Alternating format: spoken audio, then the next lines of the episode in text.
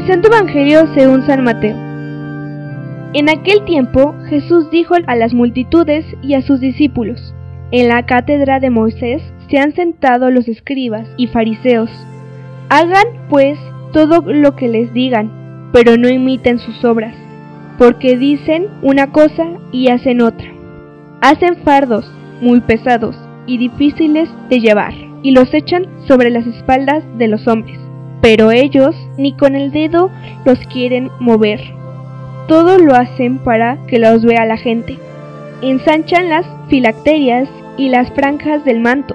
Les agrada ocupar los primeros lugares en los banquetes y los asientos de honor en las sinagogas. Les gusta que los saluden en las plazas y que la gente los llame maestros. Ustedes, en cambio, no dejen que los llamen maestros, porque no tienen más que un maestro, y todos ustedes son hermanos. A ningún hombre sobre la tierra lo llamen Padre, porque el Padre de ustedes es solo el Padre celestial. No se dejen llamar guías, porque el guía de ustedes es solamente Cristo. Que el mayor de entre ustedes sea su servidor, porque el que se enaltece será humillado, y el que se humilla será enaltecido.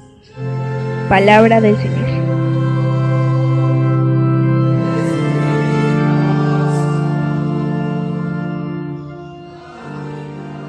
Sábado 22 de agosto. Hoy la iglesia celebra a María Reina, la que comparte la vida y el amor de Cristo Rey. Es una reina que da todo lo que posee, compartiendo sobre todo la vida y el amor de Cristo. Dijo San Juan Pablo II al referirse a la Virgen como reina del universo. La fiesta fue instituida por el Papa Pío XII en 1954.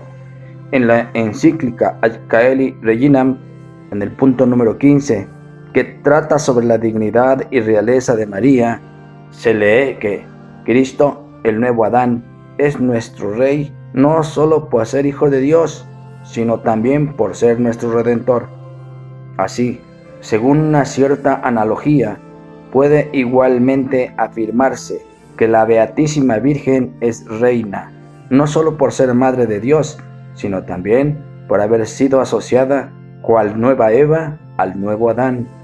Por su parte, el Papa Benedicto XVI, mientras celebraba esta fiesta en el 2012, dijo que María es reina precisamente amándonos y ayudándonos en todas nuestras necesidades.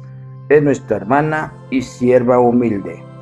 He aquí una de las tantas razones por las cuales el Papa Francisco ha tuiteado este mes pequeñas oraciones de súplica a la Madre de Dios por la paz en el mundo y en especial por los cristianos en Medio Oriente, como la del 14 de agosto que dice, María, Reina de la Paz, ayúdanos a erradicar el odio y a vivir en armonía. Hora del día siguiente, en la que pide a María, Reina del Cielo, que nos ayude a transformar el mundo según el designio de Dios. Un mundo lleno de pecados capitales, como nos los muestra el Santo Evangelio según San Mateo en el capítulo 23 versos del primero al 12. En este Evangelio de Mateo Jesús nos previene contra algunos de los pecados capitales que la sociedad ya desde entonces fomenta y justifica. Han quedado grabadas estas palabras de Jesús denunciando la conducta hipócrita de los sacerdotes y letrados para calificar como fariseo todo este comportamiento. Jesús pone unos cuantos ejemplos que hoy tienen la misma vigencia cargan pesadas normas sobre los demás que ellos eluden. Les gustan los primeros puestos y que les hagan reverencias por la calle. Predican pero no cumplen lo que dicen. Jesús denuncia esa sociedad hipócrita que aparenta pero no profundiza en el verdadero mensaje de Dios. Una sociedad, aquella de Jesús, que predica el mensaje divino pero que no interioriza una sola palabra del mismo una sociedad ritualista que ignora a sabiendas el verdadero mensaje que hay detrás de esas palabras de Dios. Por eso Jesús dice que no llamemos a nadie maestro, en el sentido de los pretenciosos que hablan por boca de Dios promocionando sus intereses, ni llamemos a nadie jefe, porque uno solo es vuestro Señor, Cristo, que no ha venido a ser servido, sino a servir, a dar su vida en provecho de todos los hombres. Cambia totalmente la perspectiva de valores que prima en aquella y en nuestra sociedad. Se acabó el aparentar, el enriquecimiento a cualquier precio, el desconocer los sufrimientos y necesidades de la gente para construir un mundo solo para privilegiados y selectos.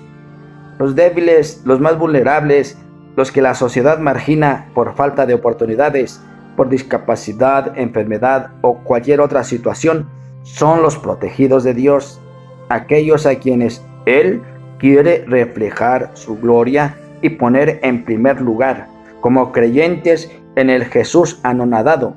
Este, este, esta debe ser nuestra prioridad. Difícil, pero exigente y necesaria para cumplir lo que el Evangelio de Jesús quiere de nosotros. Ayer, los fariseos le preguntaban a Jesús, de seguro, no con muy buena intención, cuál era el mandamiento principal. Hoy se escucha un ataque muy serio de Jesús sobre su conducta. Hagan pues todo lo que les digan, pero no imiten sus obras, porque dicen una cosa y hacen otra. Los fariseos eran buenas personas deseosas de cumplir la ley, pero en su conducta mantenían unas actitudes que Jesús desenmascara repetidamente. Su lista empieza hoy y continúa durante algunos días de la semana próxima. Se presentan delante de Dios como los justos y cumplidores. Se creen superiores a los demás. Dan importancia a la apariencia, a la opinión que otros puedan tener de ellos y no a lo interior. Les gustan los primeros lugares en todo y que los llamen maestros, padres y guías. Quedan bloqueados por detalles insignificantes y descuidan valores fundamentales en la vida. Son hipócritas, aparentan una cosa y son, son otra. No cumplen lo que enseñan. Hacen pardos muy pesados y difíciles de llevar y los echan sobre las espaldas de los hombres, pero ellos ni con el dedo los quieren mover. El estilo que enseña Jesús a los suyos es totalmente diferente.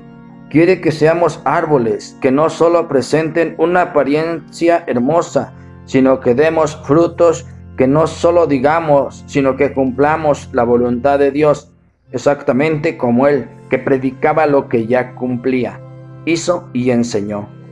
Podría decirse lo mismo de nosotros, sobre todo si somos personas que enseñan a los demás y tratan de educarlos o animarlos en la fe cristiana. Jesús ataca, sobre todo, a quienes de alguna manera son dirigentes en la sociedad porque dicen una cosa y hacen otra. Él quiere que aquellos de entre nosotros que tienen alguna clase de autoridad no se hagan llamar maestros, padres o jefes, que entiendan esa autoridad como servicio, que no se dejen llevar por el orgullo. El mejor ejemplo nos lo dio él mismo cuando en la cena de despedida se despojó de su manto, se ciñó la toalla y empezó a lavar los pies a sus discípulos. Si yo, que soy el Maestro y el Señor, les he lavado los pies, también ustedes deben lavarse los pies los unos a los otros. Contamos con la fuerza y la presencia de Dios y su reino, y de María, Reina del Cielo y Madre nuestra, para llevar adelante este mensaje de Jesús. Amén.